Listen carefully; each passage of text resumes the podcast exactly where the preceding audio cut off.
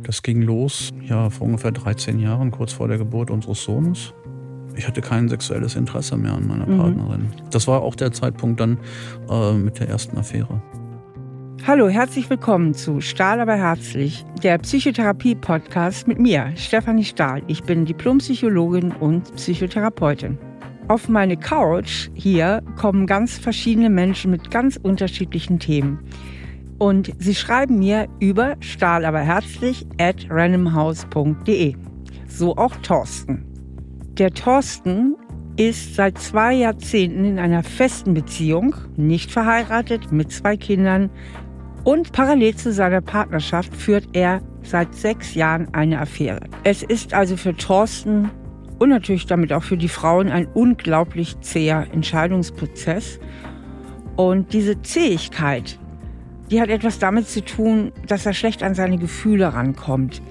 Und das ist natürlich für mich auch im Gespräch nicht immer so ganz leicht. Ja, hallo Thorsten, schön, dass du hier bist. Und jetzt bin ich ganz gespannt, welches Thema du heute mitgebracht hast. Tja, ich habe das Problem, dass ich mich zwischen einer Freundin und meiner Frau, Familie, also wir sind nicht verheiratet, Mutter meiner Kinder, hin und her gerissen fühle. Und wie lange geht das jetzt schon? Das, wir sind jetzt im sechsten Jahr Katastrophe. Und wie lange bist du mit deiner Frau zusammen? Seit 20 Jahren. Seit 20 Jahren. Mhm. Und die Freundin, ist das jetzt die erste Affäre oder? Das ist insofern die zweite Affäre. Die erste war vor äh, zwölf Jahren mal. Und ähm, das haben wir eigentlich ziemlich gut verarbeitet die ganze Geschichte. Das äh, war zu der Zeit, als mein erster Sohn ankommen war. Und ähm, ja, die zweite ist jetzt, wie gesagt, im sechsten Jahr. Hat sich dadurch erklärt, das ist meine, ja, ich sag mal, große Liebe aus der Jugend. Und ähm, wir haben uns nach etwas über 30 Jahren wieder getroffen und äh, ich weiß auch nicht. Habt ihr euch zufällig wieder getroffen? Nein, sie hatte mich äh, gesucht, sage ich mal, übers Internet und hatte gefragt, wann bist du das? Dann haben wir uns getroffen und dann hat es ja gefunkt. Mhm. Und gut, das Treffen war ja schon eine Entscheidung von dir. Funken kann es ja mal. Dem Funken nachzugeben, war auch wieder eine Entscheidung von dir.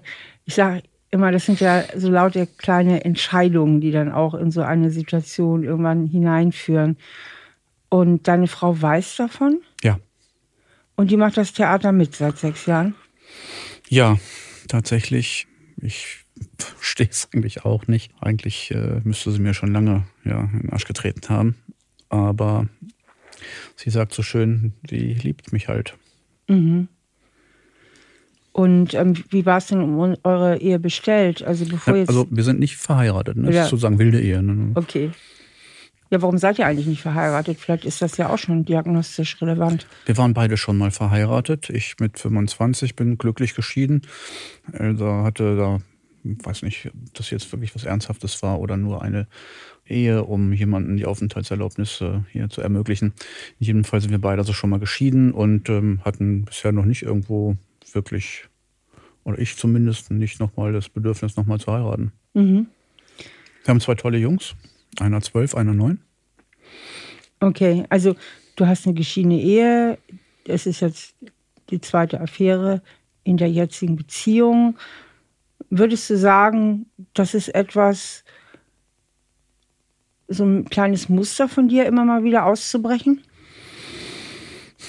Dann wäre das ein sehr langfristiges Muster. Das nächste wäre dann, glaube ich, wenn ich 70 wäre. Aber nein, ich bin ich bin sowieso Zigeuner und bin halt auch sehr, ja, na, introvertiert kann ich nicht sagen. Dazu bin ich viel zu sehr Quasselkasper. Aber ich bin gern auch alleine. Mhm. Ähm, mein bisheriges Berufsbild, ich bin in der Ausbildung gewesen zum öffentlichen Dienst. Ich war verbeamtet schon auf Lebenszeit und habe gemerkt, das Büroleben ist nichts für mich. Dann habe ich äh, in der Weltgeschichte herumgetan und äh, mich dann für den Messebau entschieden. Und da war ich dann wirklich ständig unterwegs. Ne? Also bei mir klingeln ja jetzt alle Glocken, ne? Da gibt es so viele Hinweise. Ne? Ich bin Zigeuner, das heißt ja unabhängiges Leben vom Sinnbild. Als nächstes kam, ich bin gerne allein. Dann kommt Messebau, wo du sowieso ständig unterwegs bist, also du eigentlich auch nie, also ständig zu Hause bist. Also überall äh, sehe ich schon so kleine Fluchten bei dir.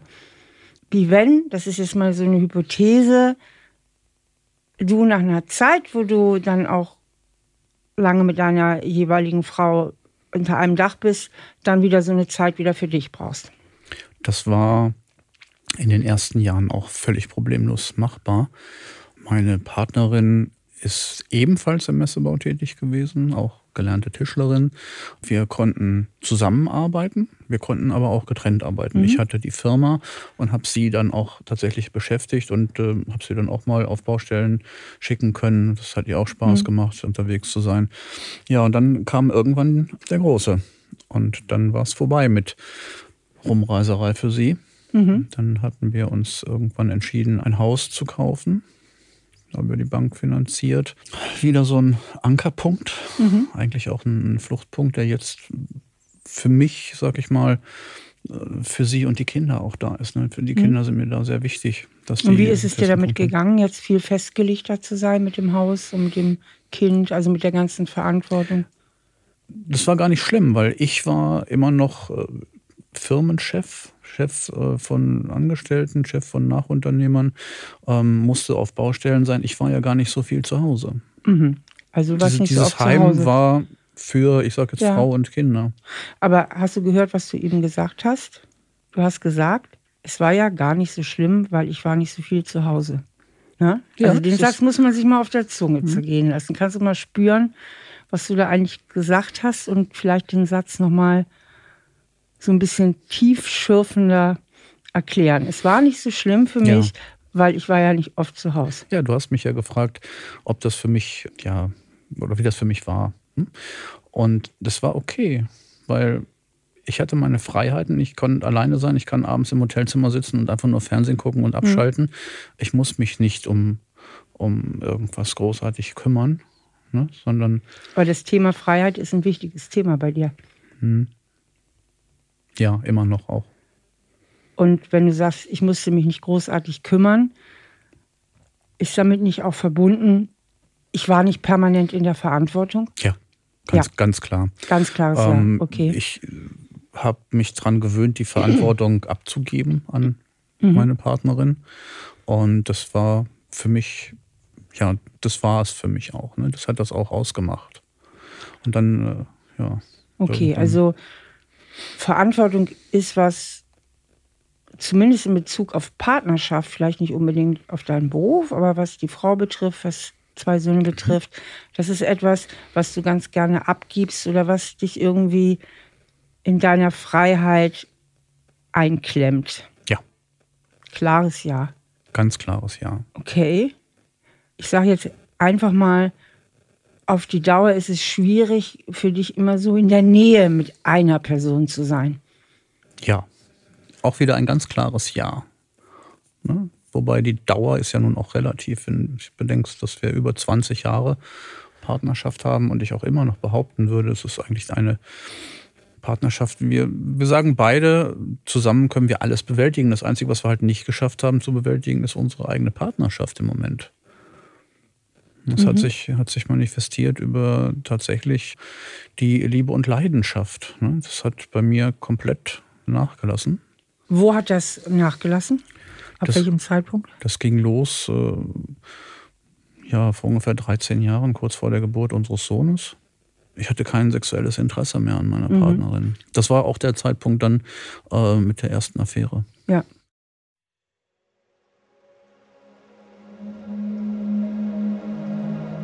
Es ist recht typisch für Menschen, die diese Struktur von Thorsten haben, dass sie sich immer dann eigentlich aus der partnerschaftlichen Beziehung zurückziehen, wenn mehr Verbindlichkeit auftaucht. Und bei Thorsten war das der Fall, als seine Dauerfreundin mit dem ersten gemeinsamen Kind schwanger wurde. Plötzlich verlor seine ganze Libido.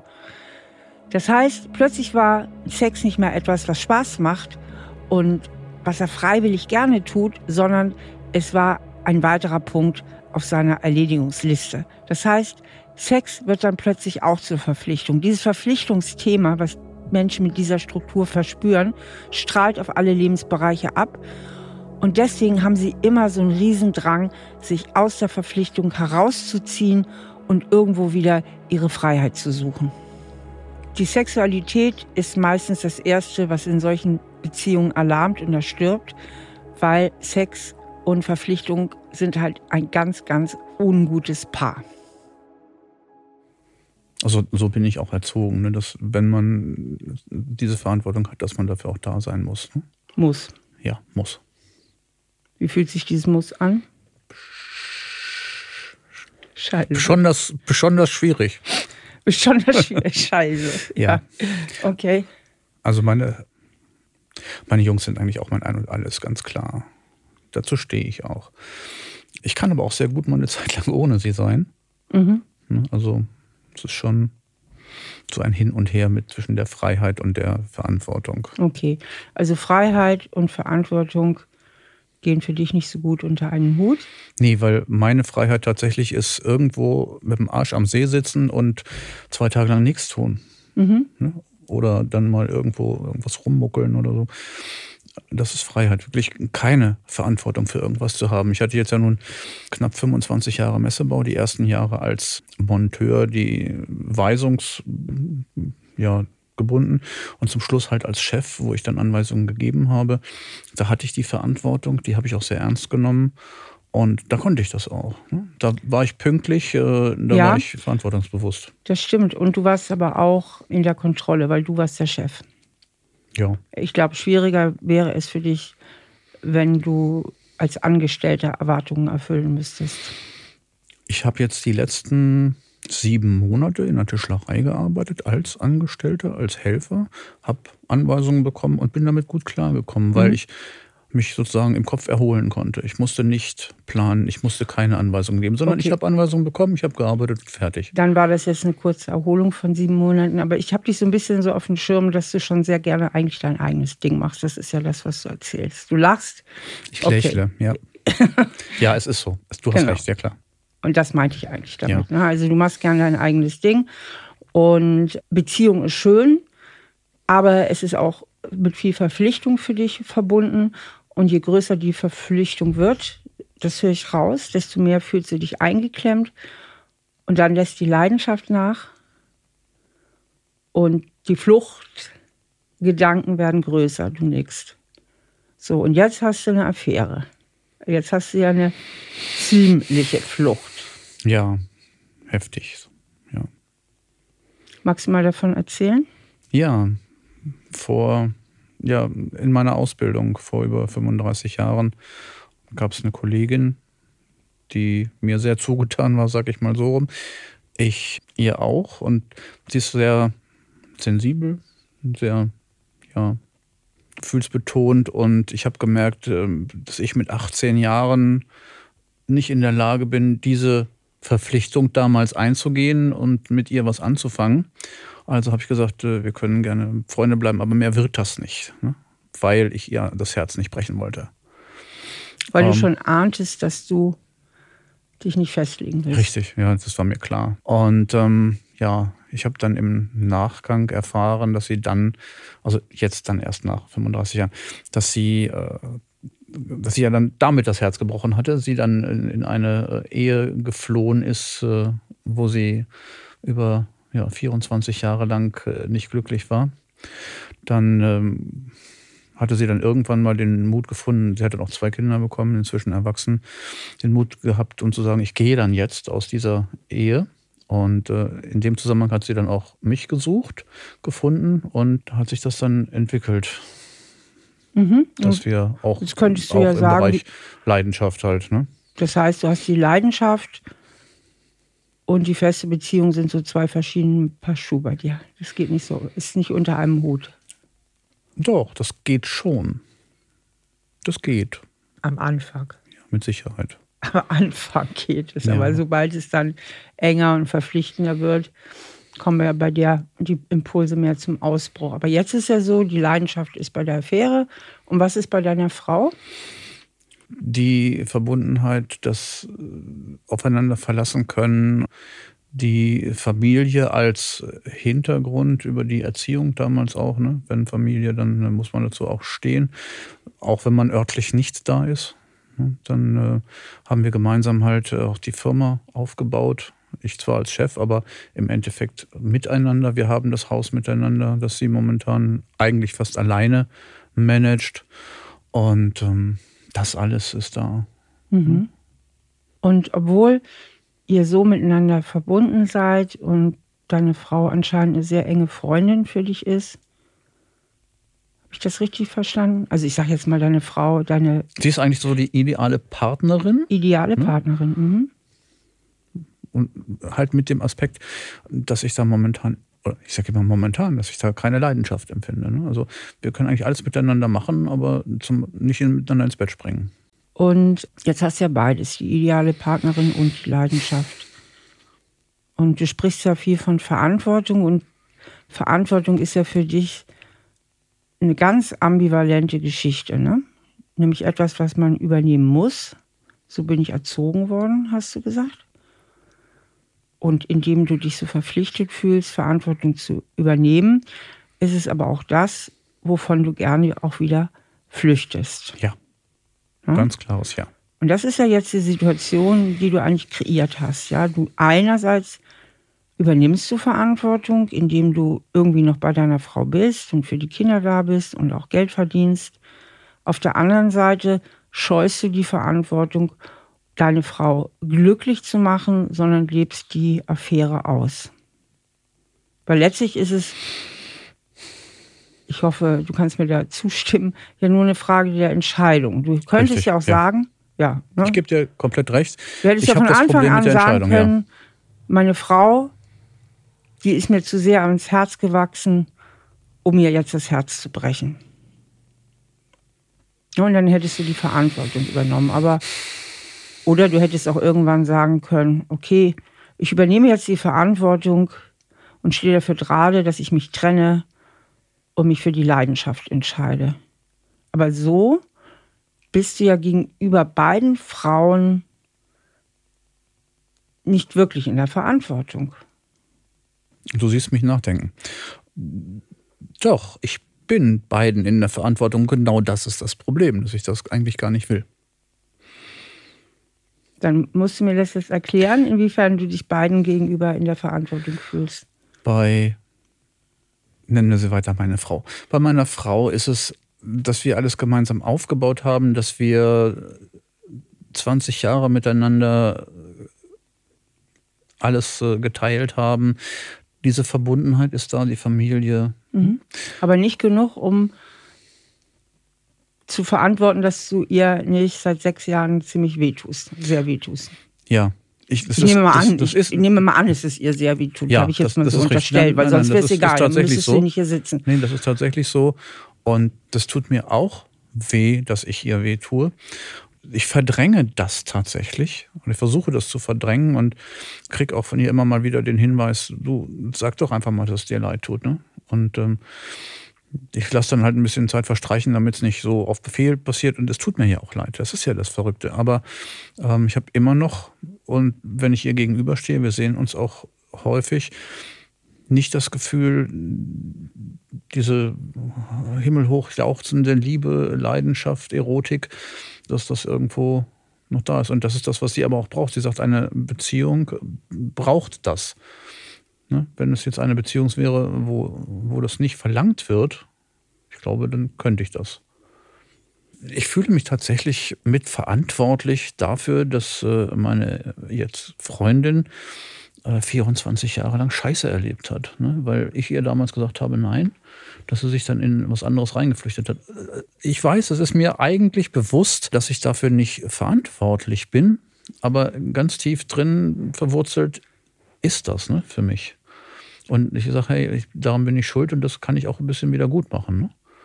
Also du fühlst dich verpflichtet, mit deiner Freundin zusammen zu bleiben und du fühlst dich verpflichtet deiner Frau gegenüber. Und gleichzeitig verpflichtest du dich beiden nicht wirklich. Ja. Dieses Thema Schuld und Verantwortung, das spielt ja eine ganz große Rolle. Ne? Und ist meines Erachtens auch, ich sag mal, die DNA von deiner ganzen Geschichte ist um diese Themen angesiedelt. Ne? Verpflichtung, Schuld und Freiheit. Ne? Ja. Weil meine Meinung ist, dass du bei deiner Frau ausgebrochen bist, einmal Zeitpunkt der ersten Schwangerschaft, ne, weil die Verpflichtung als Familienvater nahe rückte, jetzt wieder ausgebrochen bist. Es hat viel mit diesem Thema zu tun. Ich bin, ich muss da verantwortlich und, und sie erwartet auch noch Sex von mir. Also Thema Erwartungen erfüllen ist ein ganz großes Thema. Und auf der anderen Seite mit deiner jetzigen Affäre einerseits sagst du, wie du sagst, irrationalerweise bin ich schuld, dass sie ein schlechtes Leben hatte, ist natürlich irrational. Auf der anderen Seite sorgst du auch nicht dafür, dass sie jetzt ein wirklich gutes Leben hat, weil trennen tust du dich ja aber nicht von deiner Frau. Also leidet ja sie auch. Also im Grunde leiden ja alle in dieser Konstellation. Ja, ganz klar.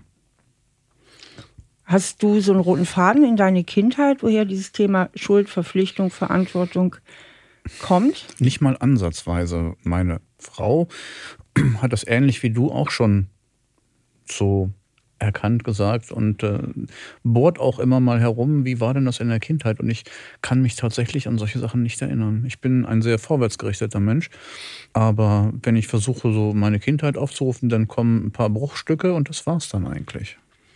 Das spricht immer dafür, dass die Kindheit nicht so rosig gewesen ist? Ganz im Gegenteil. Also ich habe meine Eltern, beide verstorben inzwischen schon, auch gesagt, also wenn ich nochmal zur Welt käme, würde ich sie gerne wieder als Eltern nehmen. Mhm. Allerdings vielleicht mit ein bisschen mehr Geld, um das ein bisschen scherzeshafter dann auszudrücken, was eigentlich wirklich aus dem Herzen kam. Mhm. Aber trotzdem ist es auffallend, dass du so wenig Erinnerungen hast, weil das spricht dafür, dass einiges verdrängt wurde. Normalerweise verdrängen wir nur das, was schwierig war. Also eine glückliche Kindheit hat man eigentlich viele Erinnerungen. Ja, also ich bin mir, ich bin mir sicher, dass ich eine, eine schöne Kindheit hatte.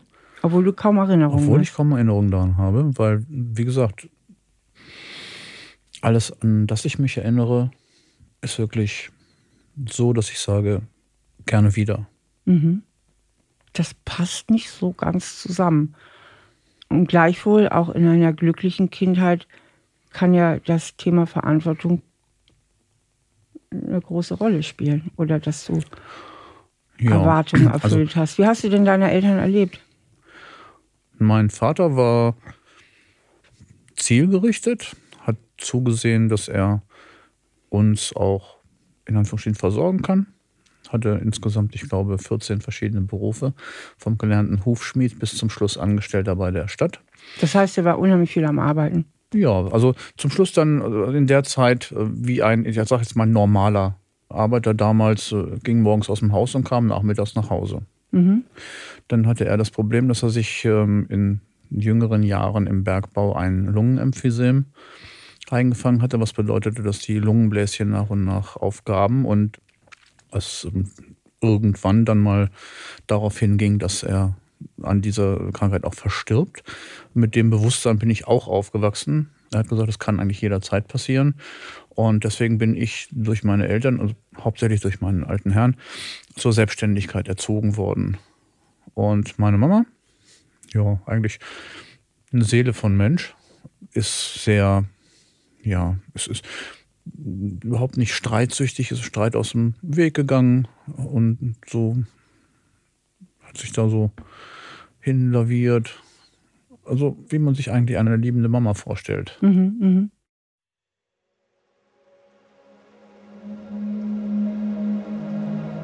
Thorsten ist sich ja ganz sicher, dass er eine glückliche Kindheit hatte.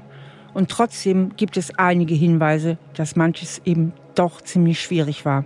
Da war seine harmoniesüchtige Mutter, auf die er irgendwie Rücksicht nehmen musste, und sein Vater, der einfach schwer krank war und um dessen Leben er bangen musste. Sein Vater hat ihm früh Verantwortung übergeben nach dem Motto, du musst möglichst schnell auf eigene Füße kommen, wer weiß, wie lange es mich noch gibt. Das heißt, der kleine Thorsten hatte sehr viel Verantwortung, vor allen Dingen auch vermutlich für seine Mutter. Aber an das Thema will er in diesem Gespräch einfach nicht so richtig ran, beziehungsweise er hat es so gut verdrängt, dass er einfach auch zumindest in dieser Phase seines Lebens noch nicht gut da überhaupt drankommt. Das bräuchte für mich als Psychotherapeutin weitaus mehr Sitzungen und natürlich auch auf Thorstens Seite eine Offenheit und Grundbereitschaft, an diese Themen ranzugehen. Also ich habe auch nie wirklich einen Streit zwischen meinen Eltern erlebt, mhm. das weiß ich. Und du selbst, wie sieht es bei dir aus? Kannst du ganz gut deine Sachen vertreten, für dich eintreten? Oder bist du, würdest du sagen, ich bin auch ein bisschen konfliktscheu vielleicht? Ich bin konfliktscheu. Okay. Ich versuche, versuche sowas aus dem Weg zu gehen.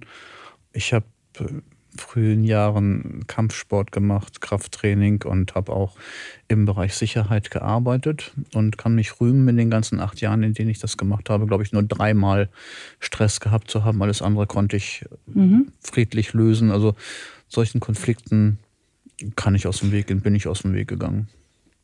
Und wie machst du es dann, wenn du in einer engen Beziehung bist? Wie, also jetzt, Konflikte bleiben ja gar nicht aus. Ne? Man hat ja irgendwelche Erwartungen, man hat irgendwelche Wünsche, man hat Bedürfnisse, man hat Vorstellungen. Der andere hat auch seine Erwartungen, Bedürfnisse und Vorstellungen, Wünsche. Darüber muss man sich ja irgendwie mal austauschen oder notfalls auch mal seine Sachen durchsetzen, ob es dem anderen jetzt passt oder nicht. Wie sieht es denn da bei dir auf der Beziehungsebene aus, wenn du in einer festen Beziehung bist? In der Beziehung, äh, über die wir jetzt reden, also Familie, Frau, Kinder, sind wir eigentlich ziemlich gleichgeschaltet gewesen. Bei den meisten Sachen ähm, brauchten wir uns eigentlich nur angucken und es hat funktioniert. Ansonsten sind wir beide recht aufbrausend und ich gehe dann erstmal weg, wenn irgendwie sowas kommt, damit ich nicht, was weiß ich, ausfallen werde oder, oder rumschreie oder irgendwas. Und wenn ich mich dann wieder gesammelt habe, dann kann ich auch über Konflikte reden. Aber ich muss erstmal weg. Mhm. Mhm. Ein schönes Beispiel ist, wir haben uns einen Büroraum geteilt bei uns im Haus und wenn sie dann am Computer sitzt und mit dem Computer schimpft, dann denke ich auch immer, meine Fresse, muss das jetzt sein? Dann stehe ich auch auf und gehe, weil dann merke ich, dass es in mir hochkommt, dass ich am liebsten so rausplatzen würde, dann halt doch einfach mal den Mund, ne? Dein Computer kann nichts dafür.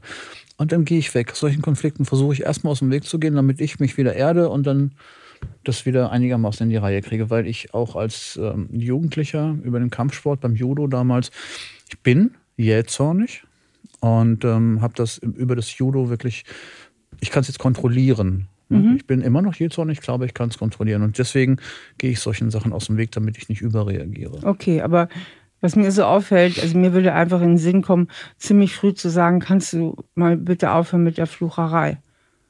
Das könntest du ja auch sagen. Also du drückst es irgendwie runter und wenn du es runterdrückst, kommt natürlich der Jähzorn umso stärker hervor, dann gehst du aus dem Raum. Aber die vielleicht am nächsten liegende Lösung, ziemlich früh zu sagen, ey, Schatz, kannst du mal bitte, das stresst mich hier, kannst du es mal sein lassen? Wo man es noch ruhig formulieren könnte. Habe ich zu Anfang gemacht, äh, hilft aber nicht. Ich habe ja den Verdacht, dass du mit Erwartungen schlecht umgehen kannst. Wer mit Erwartungen schlecht umgehen kann, kann sich nicht gut abgrenzen. Und wer sich nicht gut abgrenzen kann, sucht immer wieder das Weite. Und das hast du ja immer wieder getan. Ja, ja. So. Ich habe so diesen Fluchtinstinkt. Genau, aber ich kriege dich nirgendwo zu fassen die Kindheit war rosig, Konflikt kriege ich jetzt auch nicht zu fassen, aber irgendwas ist da ja, wo du ausweichst. Also ich kriege da keinen roten Faden so. Ne? Also es ist so, du weichst ja aus und gehst nicht. Aber ich versuche dir nicht auszuweichen, weil ich das gerne ergründen möchte. Genau, gehst das, genau das. Nicht durch den, du gehst nicht durch den Konflikt irgendwo oder hast Schwierigkeiten mit Erwartungen zu enttäuschen beziehungsweise die nicht zu erfüllen. Was fällt dir dazu ein? Ich mag es jetzt nicht äh, so formulieren, dass ich ein Harmoniebedürfnis habe, um es sozusagen jedem recht zu machen. Dazu habe ich auch schon viele Entscheidungen getroffen, die es eben nicht jedem recht machen, aber ich versuche dem auszuweichen. Genau. Das ist es eben. Ne? Also ja. das, eigentlich willst du es allen recht machen, und das führt natürlich zwangsläufig. Dazu, dass ich es mir nicht recht mache. Und das führt dann dazu, dass ich irgendwann weglaufe. Ja, oder auch eben keinem recht machst. Ne? Also ja, du tust ja. jetzt deiner Frau weh und du tust deiner Freundin weh. Und für dich selber ist es auch Stress. Ne? Aber im Grunde kannst du nicht Nein sagen. Ja. Ja. Ich weiß noch nicht, woher das kommt. Und das ist der Punkt, wo ich auch gerne hin möchte, um zu gucken, was ist es, woher kommt es, wie kann ich dagegen an? Na, meine Fantasie ist, dass du als Kind schon schon gelernt hast, Verantwortung zu übernehmen, nämlich für die Mama, die du vielleicht nicht als so stark erlebt hast, als dass du ihr so Willen und Streitereien hättest zumuten können und den Vater auch nicht, weil der ja auch nicht gesund war. Wie schon gesagt, ich erinnere mich nicht an großartig an meine Kindheit und das ist halt deswegen kann ich dir das jetzt weder äh, bestätigen noch, noch sagen, das ist nicht und ich so. Ich glaube, da liegt bei dir auch der Hase im Pfeffer ich glaube, das ist eigentlich das Feld und das ist, glaube ich, auch der Grund, warum, warum du da so ein bisschen rumrutscht mit deinen Gefühlen ne? und auch nicht zu Potte kommst mit der Entscheidung, sondern da immer so ein bisschen ja, am Rumeiern bist. Es fehlt da sowas wie so ein Stück Bewusstheit. Und diese Bewusstheit betrifft deine Kindheit. Also ich glaube, das wäre so dieses Feld, wo du genauer hingucken müsstest, weil dadurch schwimmst du so ein bisschen. Ich habe so ein Bild, dadurch fehlt es dir so ein bisschen am Wurzeln, weil dir die Erinnerung fehlt. Der Begriff schöne Kindheit, kann das sein, dass wir da unterschiedliche Sichtweisen haben? Ich sage, ich hatte eine schöne Kindheit, weil meine Eltern sich liebevoll um mich gekümmert haben. Ich aber immer das Bewusstsein hatte, mein alter Herr kann eigentlich jederzeit sterben. Ja, was eine wahnsinnige Belastung ist. Und ich als Kind, wenn mein Vater jederzeit hätte sterben können, ich hätte dem nicht viel zugemutet. Ich hätte schon versucht, lieb und artig zu sein. Also so lieb und artig war ich nicht. War eigentlich schon immer so ein Haut drauf und Hallodri. Meine Eltern haben mir soweit wirklich alles ermöglicht im Bereich Sport, im Bereich äh, Musik. Wenn ich Interessen gezeigt habe, haben sie es gefördert, aber eben nicht so extensiv wie, was weiß ich hier, du musst jetzt zum Tennis spielen oder irgendwas, ne? Sondern gut, wenn du das probieren möchtest, dann probier's, wir unterstützen dich. Wenn du merkst, das ist es nicht, dann ist es das nicht. Das Einzige, wie gesagt, was vielleicht negativ war, war eben die Tatsache, dass ich von Anfang an so erzogen wurde, dass ich auch auf eigenen Füßen stehen kann, soll, muss weil es jederzeit passieren kann, dass äh, er nicht mehr da ist. Ne? Mhm. Ich habe eine Halbschwester, die ist 14 Jahre älter als ich. ein tolles Verhältnis auch zueinander. Und auch wenn wir uns über unsere Eltern unterhalten, da kommt nichts Negatives. Dann verlassen wir den Pfad der Kindheit. Ja. Und gehen wieder zurück jetzt zur Verantwortung. Also du magst keine Verantwortung wirklich übernehmen, weder für die Frau noch für die Freundin. Im Moment ist das tatsächlich so, ja. Ich rede mir ein, dass ich über die vielen Jahre als Arbeitgeber, als Chef jeden Tag Verantwortung hatte, wenn ich gearbeitet habe und froh war, sie ablegen zu können, wenn ich mal nicht gearbeitet habe. Und jetzt sollen die Frauen verdammt nochmal die Verantwortung übernehmen. So klingt das so ein bisschen. Ne? So, ich habe jetzt genug Verantwortung gehabt. Ich habe tatsächlich im Moment keine Dann sollen Lust. die sich doch entscheiden. Ich habe im Moment tatsächlich äh, keine Lust auf Verantwortung. Mhm.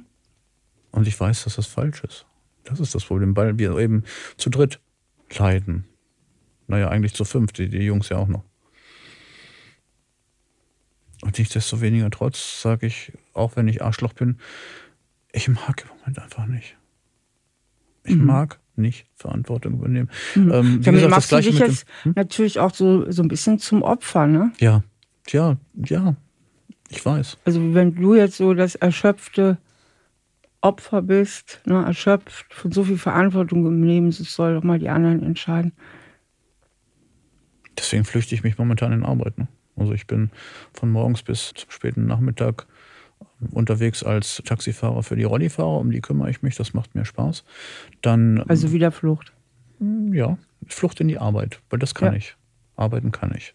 Genau. Ne? Und dann bin ich mal kurz äh, da, wo ich zurzeit wohne, bei meiner Freundin und dann muss ich abends um neun nochmal los, Gabelstapler fahren. Ich merke das auch, wenn ich von irgendwo, ich sage jetzt mal nach Hause komme, bleibe ich gerne noch mal eine Viertelstunde einfach im Auto sitzen. Ich bleibe einfach im Auto sitzen. Genau. Also, und dieses Fluchtthema, das ja. zieht sich ja an vielen Stellen durch deine. Beziehungen hatten Ja. wir jetzt. Du sagst, ich will keine Verantwortung übernehmen. Und jetzt bist du hier bei mir auf der Couch.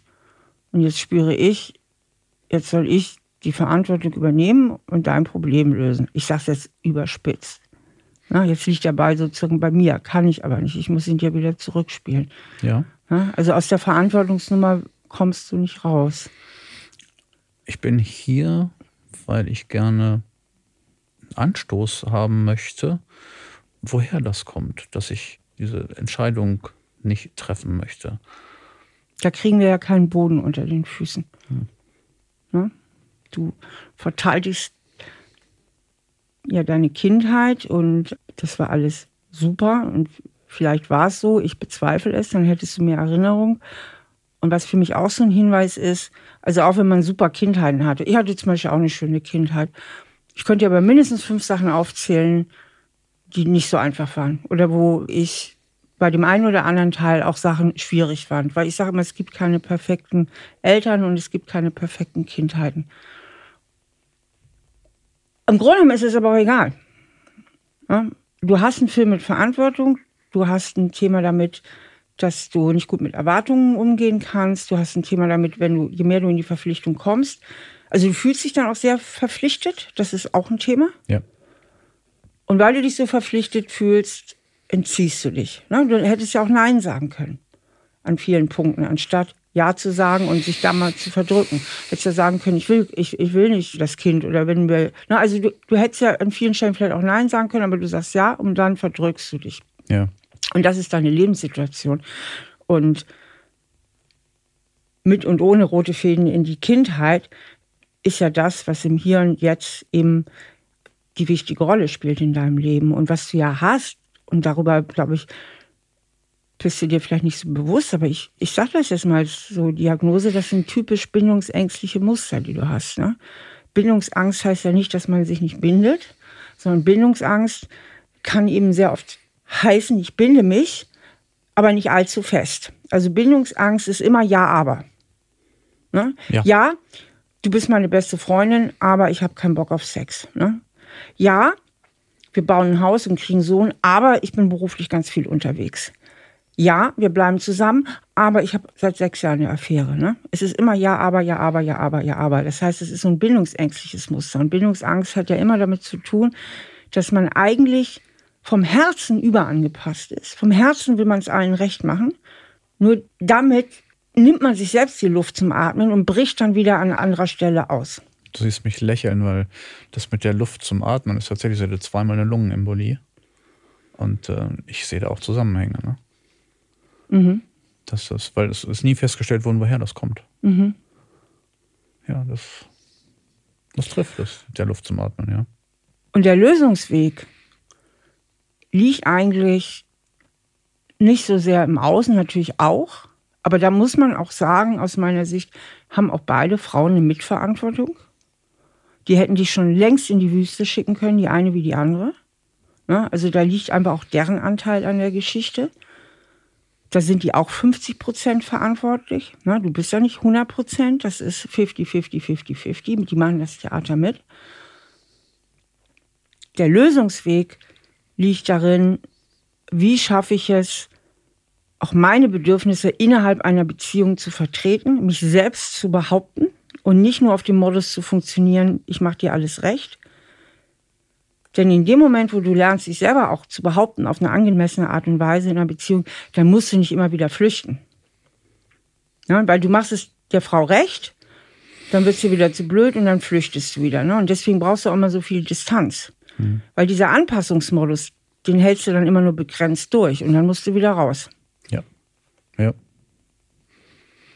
Ich versuche tatsächlich Entscheidungen für mich zu treffen, ne? wo ich dann sage, ich. Und da habe ich wirklich Probleme mit. Ne? Ich denke immer auch, wenn ich das jetzt mache, was, was hat das dann für Folgen für andere? Ne? Und das ist wahrscheinlich auch der Grund, weswegen ich mich in Arbeit flüchte. Und momentan kann ich noch vorschieben, dass es finanzielle Gründe hat, damit ich wieder auf die Füße komme.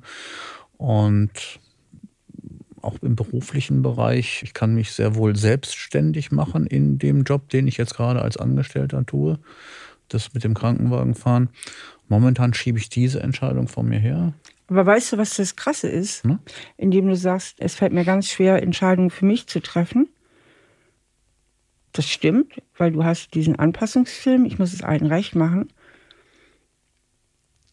Aber indem du da verharrst, machst du ganz viel nur für dich. Denn was du im Moment machst, ist ja gerade ziemlich ego. Total. Ne? Ja. Und das ist ein ganz komisches Paradoxon. Mhm. Gerade weil du, ich denke, an von Kindesbeinen auf sehr angepasst warst. Und das kann man auch in einer schönen Kindheit sein, wenn man ein bisschen konfliktscheue Mutter und einen kranken Vater hat, dann können die Eltern wahnsinnig lieb sein. Und trotzdem hat man so das Gefühl, so ein bisschen. Den Ball flach halten, um nicht noch mehr streiten. Hm? Genau, okay, Ball ja. flach halten zu ja. müssen. Ne? Genau. Und gerade weil du das Gefühl hast, eben es im Grunde allen recht machen zu müssen, ist ja auch immer das Gefühl, ich komme zu kurz. Und das formulierst du ja auch. Ne? Ich habe keinen Bock mehr auf Verantwortung. Ne? Also so, da ist so eine Müdigkeit in dir. So, also du vertrittst dich zu wenig auf eine gesunde Art und Weise und am Ende des Tages vertrittst du dich dann viel zu viel, ne? weil es dann im Grunde machst du dann, was du willst. Ja, es ist so wie heute. Ach, kann ich nicht mitkommen nach Berlin? Ich sage, nein, nein, das mache ich für mich. Wieder eine Grenze, ne? Mhm. Immer Grenzen. Was ja auch schon Quatsch ist, ne? Muss ich mal sagen. Weil? Da siehst du halt, wie, wie viel Grenzen du brauchst und wie sehr du diesen Film am Laufen hast. Also in meiner Vorstellung, wo ist denn das Problem? Ihr fahrt nach Berlin. Ich weiß jetzt nicht, wer gefragt hat. Ich sag mal, deine Frau, die macht hier einen Stadtbummel oder macht, was sie will. Du kommst zu mir ins Gespräch und gut ist. Ja, wieso brauchst du so wahnsinnig viel Raum um dich, dass du die ganzen Zug für dich allein hast, das ganze Taxi allein, die ganze Stadt alleine? Das zeigt ja schon, wie in deiner Welt, ne, wie wenig innere Grenzen du hast, dass du so viel äußere Grenzen brauchst. Ja, ich bin davon ausgegangen, drei Stunden im Auto hierher, drei Stunden im Auto zurück. Da bin ich gern für mich. Ja, weil das schon ja Das weil, ist schon zu viel sonst. Genau, weil ja. du im Grunde dich ganz schlecht innerlich abgrenzen kannst. Gegen Ansprüche, gegen Erwartungen. Ich muss mich jetzt unterhalten, ich muss jetzt nett sein. Genau, genau. Konversationen betreiben. Genau. Und all das will ich nicht.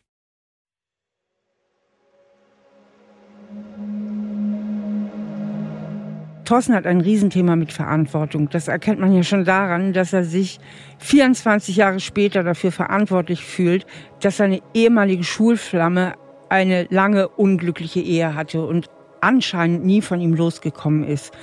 Und wer sich so überwertig verantwortlich fühlt für andere Menschen, kann sich ganz schlecht innerlich abgrenzen. Und deswegen braucht Thorsten sehr viel äußere Grenzen. Grenze Arbeit, Grenze er fährt allein hierhin, Grenze kein Sex, Grenze, ich lasse mich nicht auf ein gemeinsames Leben mit dir ein, auf Seiten der Freundin, die er hat. Grenzen, Grenzen, Grenzen, Grenzen. Und diese Grenzen sind dafür da, dass er sich äußerlich die Freiräume steckt, die er innerlich sich gar nicht erlaubt. Nämlich die Abgrenzung, hey, das ist nicht meine Verantwortung, die Verantwortung gehört zu dir. Und deswegen ist es so wichtig, dass wir selber ein Gespür dafür entwickeln, wo unsere Verantwortung anfängt und wo die Verantwortung aufhört. Und dieses Gespür hat Thorsten nicht. Das heißt, einerseits übernimmt er 100 Prozent Verantwortung dafür, dass die anderen glücklich und zufrieden sind. Und gleichzeitig, gerade weil er das tut, stiehlt er sich auch 100 Prozent aus der Verantwortung. Ja, also letztlich versucht das allen recht zu machen und macht es damit aber keinem recht ich habe auch schon für mich überlegt, ob es vielleicht einfach sinnvoller ist, wenn ich einfach für mich bin. Ne? Mich dann zwar um die Familie auch kümmere, weil da ist die Verantwortung, Ausrufezeichen, da braucht man gar nicht drüber reden. Finanziell, dass es den Jungs und, und dass es gut geht, dass das Haus besteht, dass die ihren Punkt haben, bis sie selbstständig sind. Das sind Gedanken, die ich habe. Ne? Deswegen, ob das nicht vielleicht für alle der bessere Weg ist, wenn ich für mich bin. Du weißt ja auch gar nicht, was du willst, oder? Nee. Da fängt es ja eigentlich schon an, ja. ne? Ja. Wenn ich ganz tief wühle, dann wäre das Ergebnis, ich bleibe bei Frau, Kindern, Haus. Mhm. Aber eben, das ist nicht für sie nicht der ausreichende Punkt, ne? weil die Leidenschaft, ich, ich, ich spüre sie nicht. Ich spüre sie einfach nicht. Ja, weil da ist ja dasselbe Problem, weil die Leidenschaft von dir erwartet wird und dadurch hast du nicht mehr das Gefühl, selbstbestimmt zu sein. Du hast nicht das Gefühl, ich will meine Frau erobern, sondern ich muss funktionieren. Hm. Also auch im Bett muss ich funktionieren. Siehst mich nicken. Ja. Hm. Und bei der Freundin ist das irgendwie anders, nicht? Da ist, wie ist es da? Warum hast du da weniger das Gefühl, funktionieren zu müssen? Weil sie sehr, ja, mit sehr wenig zufrieden ist. Ne, sie ist froh, dass ich überhaupt da bin. Und da habe ich rein theoretisch jede Freiheit. Egal, was ich mache, sie ist dann da und sagt, ja, gut, dann ist das so. Ne? Und das ist sehr belastend für mich, dass sie eigentlich gar nicht sie ist, sondern immer nur Hauptsache, ich bin da. Mhm. Wenn ich Arschloch bin, bin ich halt Arschloch. Und wenn ich lieber bin, bin ich lieb. Und Hauptsache, ich bin da. Und also die hat überhaupt keine Erwartungen an dich. Ihre Erwartung ist eigentlich, glaube ich, ein Leben mit mir. Ein, ja, so ein Bilderbuchleben. Ne? Und das kriegt sie nie erfüllt. Das kriegt sie definitiv nicht erfüllt. Das und deine Frau kriegt den Sex nicht erfüllt. Also kriegen hm. beide nicht, was sie wollen. Ja, also deswegen sage ich ja, ist vielleicht der beste Weg, wenn ich ganz verschwer. Also Aber kannst du mal in dich spüren, ob da nicht auch sowas ist wie so ein passiver Widerstand, wie so eine Art Trotz. Die Frau will unbedingt Leidenschaft, kriegt sie nicht. Die Freundin hätte gern gemeinsames Leben, kriegt sie nicht. Kannst du mal spüren, wie sich das so in dir anfühlt? Ist kein schönes Gefühl. Es ist. Ich weiß, dass ich beiden damit wehtue und ähm, komme aus der Zwickmühle nicht raus. Aber ich glaube, da ist vielleicht noch ein anderes Gefühl, was mehr mit dir zu tun hat. Wenn du sagst, ich tue beiden weh, da bist du ja nicht bei dir, bist jetzt bei den Frauen. In dir. Ist da nicht sowas vielleicht wie Trotz? Oder irgendwas, was einfach nicht will? Naja, bei der einen will ich die Leidenschaft nicht und bei der anderen will ich das, will ich dieses das Gebundene nicht. Genau, also du erfüllst beiden ihren Hauptwunsch nicht. Ja. Ja. Verweigerung. Ja, jetzt verstehe ich den Trotz. Mhm. Ich sehe ich sehe gerade so einen kleinen Jungen, der mit dem Fuß aufstampft und sagt, ne. Genau. Hm, alles klar. Jetzt hast du, jetzt habe ich den Bogen, den du. Ich konnte eben mit dem Trotz nichts anfangen. Ich habe gedacht, ich bin noch nicht trotzig. Aber, hm, aber der, dieses Bild. Mhm. Mhm. Können wir mal da bleiben bei diesem Ne? Mhm. Bei diesem kleinen Jungen? Mhm. Was verbindest du damit so, wenn du da mal so vom Gefühl her, wenn du das Gefühl mal. Das Wort Trotz, das ist für mich gebunden an Kind. Ich würde einen Erwachsenen nicht mit dem Wort Trotz verbinden. Mhm, aber du hast diesen trotzigen kleinen Jungen in dir. Hm. Ja, mit Sicherheit. Da ist ein ganz schön großer kleiner Junge. Mhm. Was ist mit dem, wenn du mal so mit dem so innerlich Kontakt aufnimmst? Was hat er zu erzählen? Ich denke, wie jedes Kind, er ist der Nabel der Welt. Mhm. Alles dreht sich nur um ihn. Und er macht, was er will. Mhm. Das verbinde ich mit einem, mit einem Kind. Nicht mit einem Kind, wir mit, reden von dir. Ja, dann auch mit mir. Also den kannst du spüren. Wenn, ja, so wie du mich jetzt eben auf den Weg gebracht hast, ja, ansonsten nein. Aber ich, ich denke, der ist zentral in dem ganzen Drama, oder? Ja. Kannst du da ein bisschen weitermachen? Alleine nicht. Wie gesagt, wie du jetzt gesagt hast, mit dem Trotz. Ne? Dann sehe ich dieses Bild und jetzt fragst du mich, hey, was ist mit dem Kind? Dann kann ich dir das auch sagen. Aber ansonsten ist da eine Sperre. Ja. Ich kann da nicht reingraben. Oder ich will da nicht reingraben. Ich würde diese Situation gerne bereinigen und versuche das auch immer mal wieder. aber ich stoße dann immer wieder an so eine Mauer. Ich habe auch schon mal ähm, mit einem Psychologen versucht, hier so über Hypnose oder sowas, die Mauer mit einer kleinen mhm. Tür und da durchgehen. Weiter als bis zu der Tür komme ich nicht. Ja, das heißt, es gibt etwas in dir, das hat einen wahnsinnigen Widerstand. Ja. Also du bist wenig im Kontakt mit deinen inneren Gefühlen, du bist wenig im Kontakt auch mit diesem trotzigen Jungen und du sagtest eben, der ist aber ganz schön groß. Ja, dieser mhm. trotzige Junge ja, ja. verweigert Verantwortung und Commitment. Also der stellt sich einfach quer. Ja, der macht sein Ding. Es gibt wenig Zugang zu deiner Kindheit, du hast wenig Erinnerung. Gleichzeitig sagst du aber, die Kindheit war schön. Ich habe meine Zweifel, weil dann hättest du mehr Erinnerung. Obwohl deine Eltern durchaus lieb gewesen sein können. Mag durchaus sein, aber irgendwas war eben auch schwierig. Mhm. Und alles zusammen, und das spüre ich ja auch so deutlich in dem Gespräch, auch das ist ja irgendwie so eine Weigerung, die Verantwortung für deine Anteile zu übernehmen. Wenn, wenn ich mal so sage, wie ich mich fühle mit ihrem Gespräch, dann fühle ich mich so, dass ganz, ganz oft der Ball vor meinen Füßen liegt. Viel mehr vor meinen Füßen als vor deinen. Also wenn ich was von dir hören will, muss ich immer wieder nach, ne? Und dann sagst du ein paar Sätze und dann. Also ich kann sehr viel Belangloses. Ne? Also ich kann Leute stundenlang beschäftigen. So quasi Kasper. Aber von mir was preisgeben, fällt mir sehr schwer. Genau, auch da ist so eine Mauer.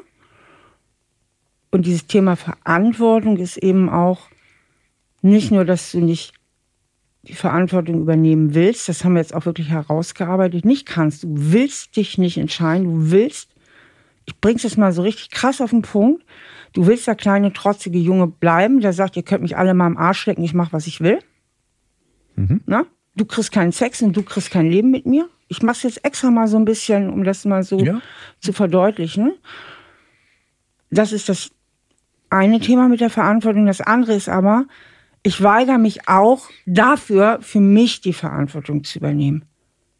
Ja? Weil du tust von dir aus relativ wenig dafür, um in diesem Gespräch zum Beispiel tief zu tauchen, ja, oder dich mit dir zu beschäftigen. Ja, also auch da flüchtest du. Und ich denke zu Hause sowieso gewohnheitsmäßig, ne? Ja. Also ich glaube nicht, widersprech mir, wenn ich was Falsches sage, dass du dich zu Hause hinsetzt oder beim Autofahren, sonst was tief über dich nachdenkst, sondern dass du eher notorisch abgelenkt bist. Ja, ganz klar. Durch ganz Arbeit klar, abgelenkt, durch Radio, durch irgendwas, durch ja. irgendwelche dummen Gespräche oder was auch immer, womit man sich so ablenken kann. Ja. Ne? Also Volltreffer. Ne? Ja. Genau. Also du verweigerst dich eigentlich auch für dich, diese Verantwortung der persönlichen Weiterentwicklung zu nehmen. So, und dann kommst du halt hierher und dann hoffst du so irgendwie diffus, vielleicht die Stahl wird das schon regeln für mich. Ne? Die gibt mir jetzt die Erlösung auf dem Präsentierteller. Nee, auf die Erlösung habe ich jetzt nicht gehofft, sondern eher auf so einen Arschtritt, der mich in die richtige Richtung bringt. Und oh, dann bin ich ja richtig hier mit meinem Arschtritt. Ja. Wenn es das war. Nein, nein, also da bin ich, bin ich tatsächlich. Deine Erwartung auch, ja. gut bedient jetzt gerade. Den Arschtritt ja, hast du gerade gekriegt. ja, ich finde das okay, weil wie gesagt, ich für mich diese Mauer habe, ich merke das auch im Bauch, deswegen habe ich auch so einen dicken Bauch, glaube ich. Da ist, eine, das ist eine Sperre, wenn ich zum Beispiel an meine Eltern denke ne? oder an meinen Vater, dann schwupp. Kommt Tränen? Kommt Tränchen. Das ist, ja. geht gerade los, deswegen klemmt das alles so ein bisschen. Was macht dich da so traurig? Die fehlen mir. Das Vermissen. Ja.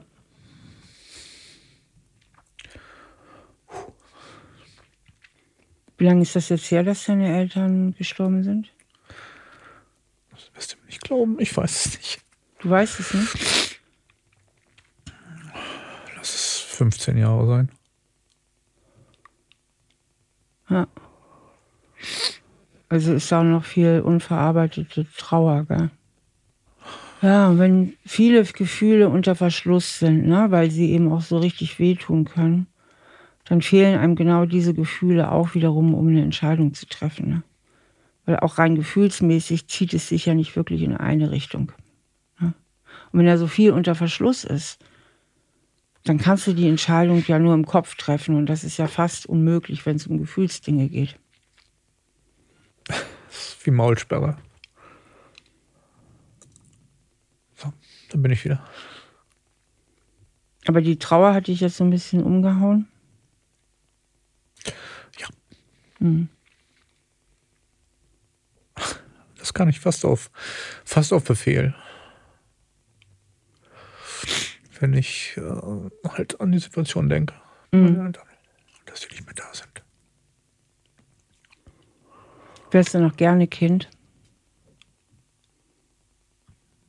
Nein. Nee, das, das nicht.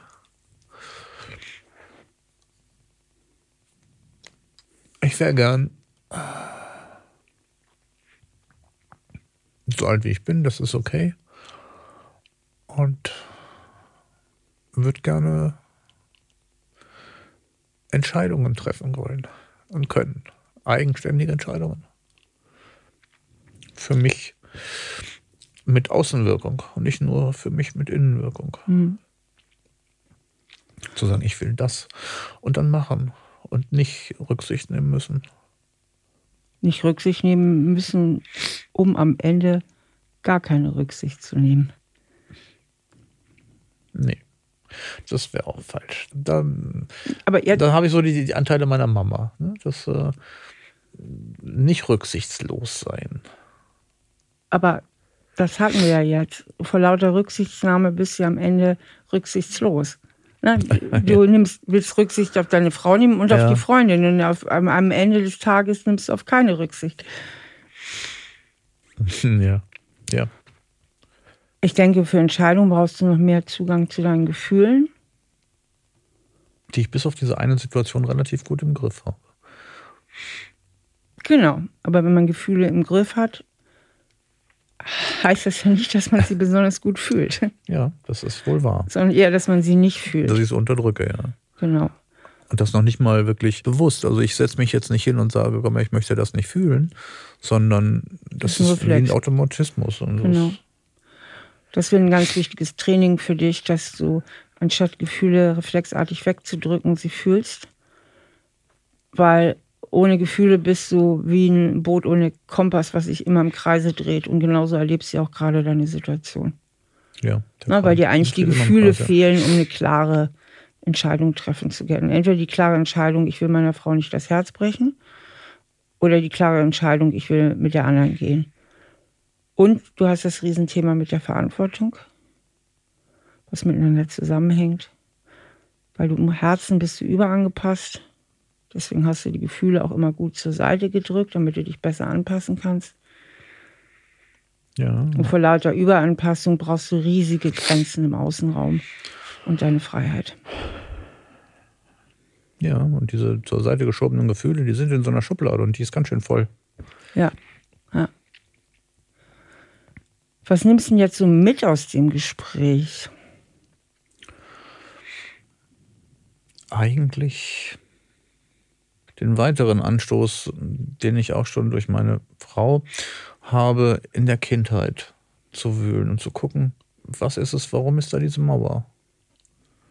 Weil, wie gesagt, im Gespräch mit meiner Schwester kommt auch nichts Negatives. Ne? Und nichts, was irgendwie auf einen Knacks in der Kindheit äh, hinweist. Und äh, das ist es, wo ich sage, warum? Jetzt hast du ja dann auch nochmal mich in die Richtung geschubst. Ich laufe halt mit dem Kopf gegen meine eigene Mauer ne, und finde das Türchen nicht. Und du lenkst dich permanent ab ja. und übernimmst zu wenig Verantwortung, eigentlich tiefer dich selbst zu reflektieren da habe ich schon mehrfach versucht,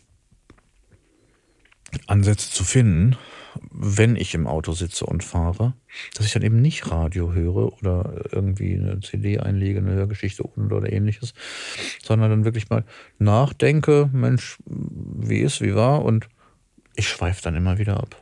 Mhm. Dann kommt wieder irgendwas, ja, eigentlich müsste ich ja das noch machen und, und was mache ich als nächstes und ja. Ich glaube, was dir ganz gut helfen könnte, wären so geführte Meditationen, so geführte Fantasiereisen zu bestimmten Themen, weil dann schweifst du nicht so schnell ab, weil dich jemand so ein bisschen selbst in dich und in deine unbewussten Schichten hineinführt. Das ja. ist leichter. Ich merke tatsächlich, dass ich jemanden brauche, der mich da an die Hand nimmt, weil ich alleine äh, nicht, nicht weiterkomme. Oder nicht weiterkommen will. Das ist ja das mit dem an die Hand nehmen. Ne? Auch das Abschweifen hat ja eine Funktion, weil du ja da eigentlich vielleicht auch nicht wirklich hin willst. Das hat ja alles seine guten Gründe wahrscheinlich. Ja. Was wird jetzt der erste Schritt sein, den du unternimmst? Ich werde das Radio im Auto auslassen und kramen. Als nächstes werde ich mir meine Schwester schnappen und sagen, sag mal Jutta, hast du eine Idee?